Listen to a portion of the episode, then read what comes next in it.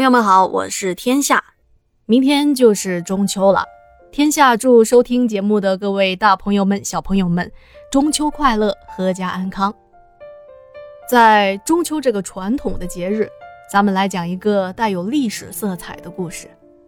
在故事开始之前，要感谢提供故事的阿喜妈以及整理本期故事的小鱼版。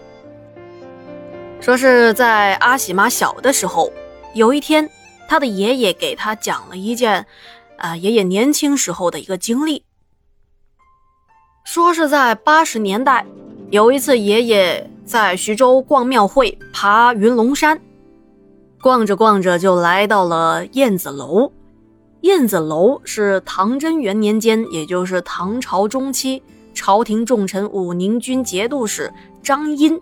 在镇守徐州的时候，在他的家里为他的爱妾关盼盼特意建的一座小楼。因为这座小楼的飞檐挑角形如飞燕，而且年年春天南来的燕子多栖息于此，所以才叫燕子楼的。当时爷爷逛庙会逛得也有些累了，刚好走到这燕子楼的跟前。最初的燕子楼早已不复存在。现存的燕子楼是在二十世纪八十年代重建的，刚好那会儿这燕子楼也没有别的游客。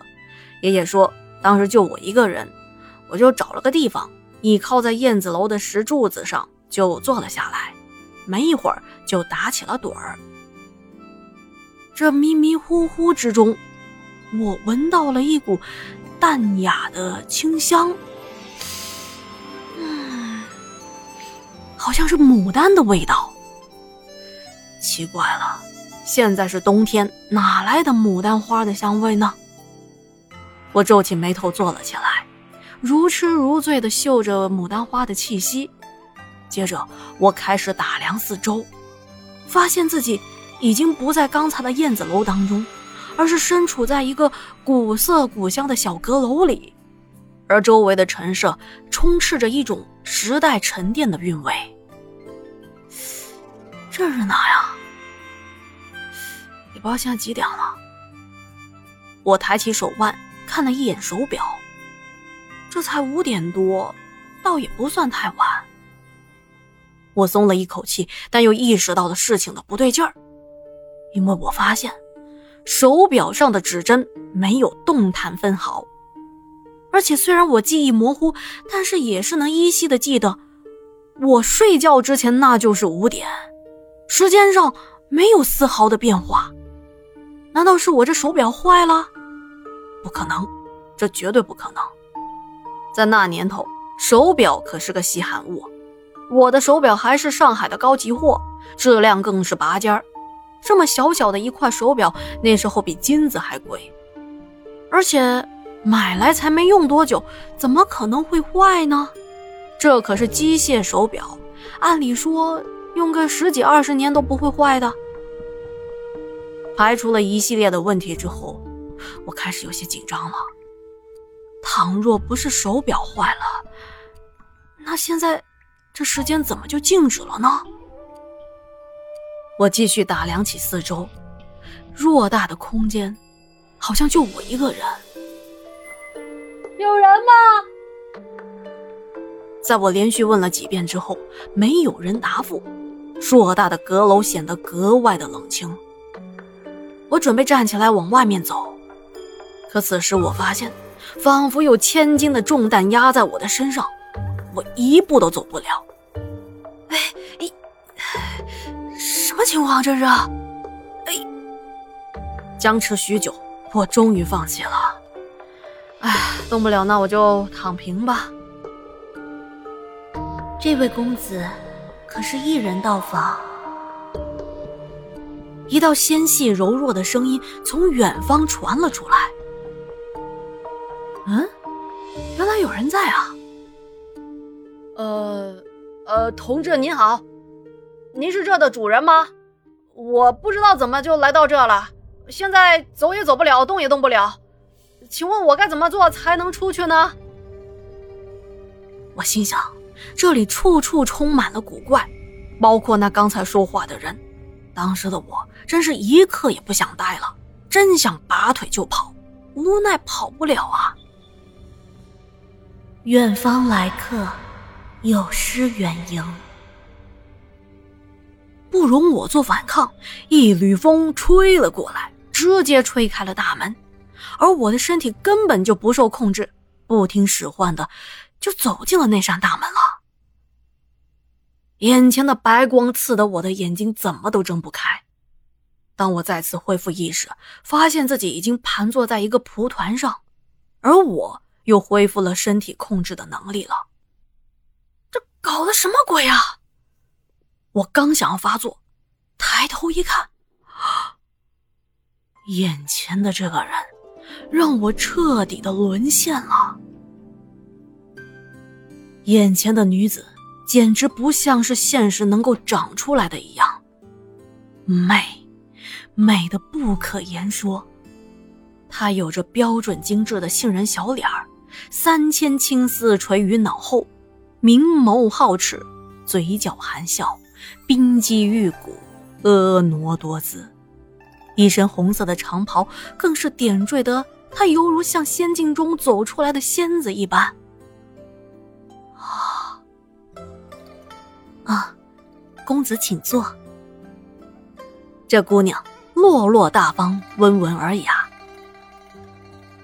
好美啊！我看呆了，脱口而出。再美又有什么用呢？关盼盼摇了摇头，美眸里尽是失落。有谁能够青春永驻？又有谁能够永远陪伴在对方的身边呢？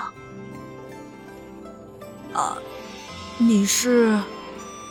啊，小女子关盼盼。啊，你是关盼盼，燕子楼的原主人关盼盼。说起这关盼盼，如同杭州人知道苏小小，成都人知道薛涛一样，徐州人则对关盼盼那是情有独钟。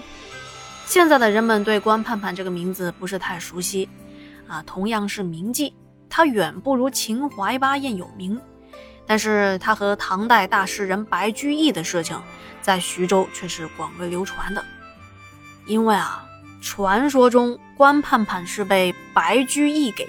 逼死的，听起来有点不可思议。这堂堂大诗人怎么会去逼死一位艺妓呢？说起这关盼盼的身世，据说他出生于书香门第，精通诗文，后来家道中落，沦落为歌舞伎。经过专业的学习和培训，他拥有清丽动人的歌喉以及高超的舞技。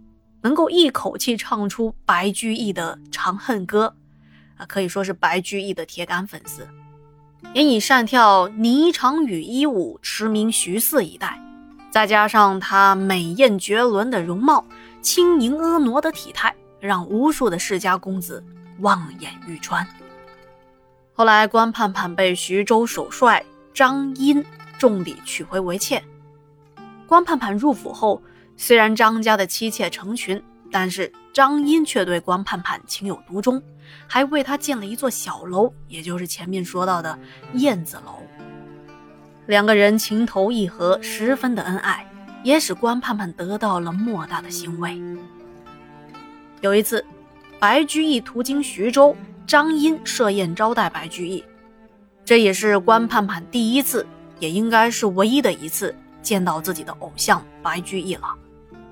而白居易在见到关盼盼的时候，也是感到惊为天人，当场写了两句诗赠给他，说关盼盼最娇胜不得风袭牡丹花，就是夸关盼盼像牡丹花一样的美丽。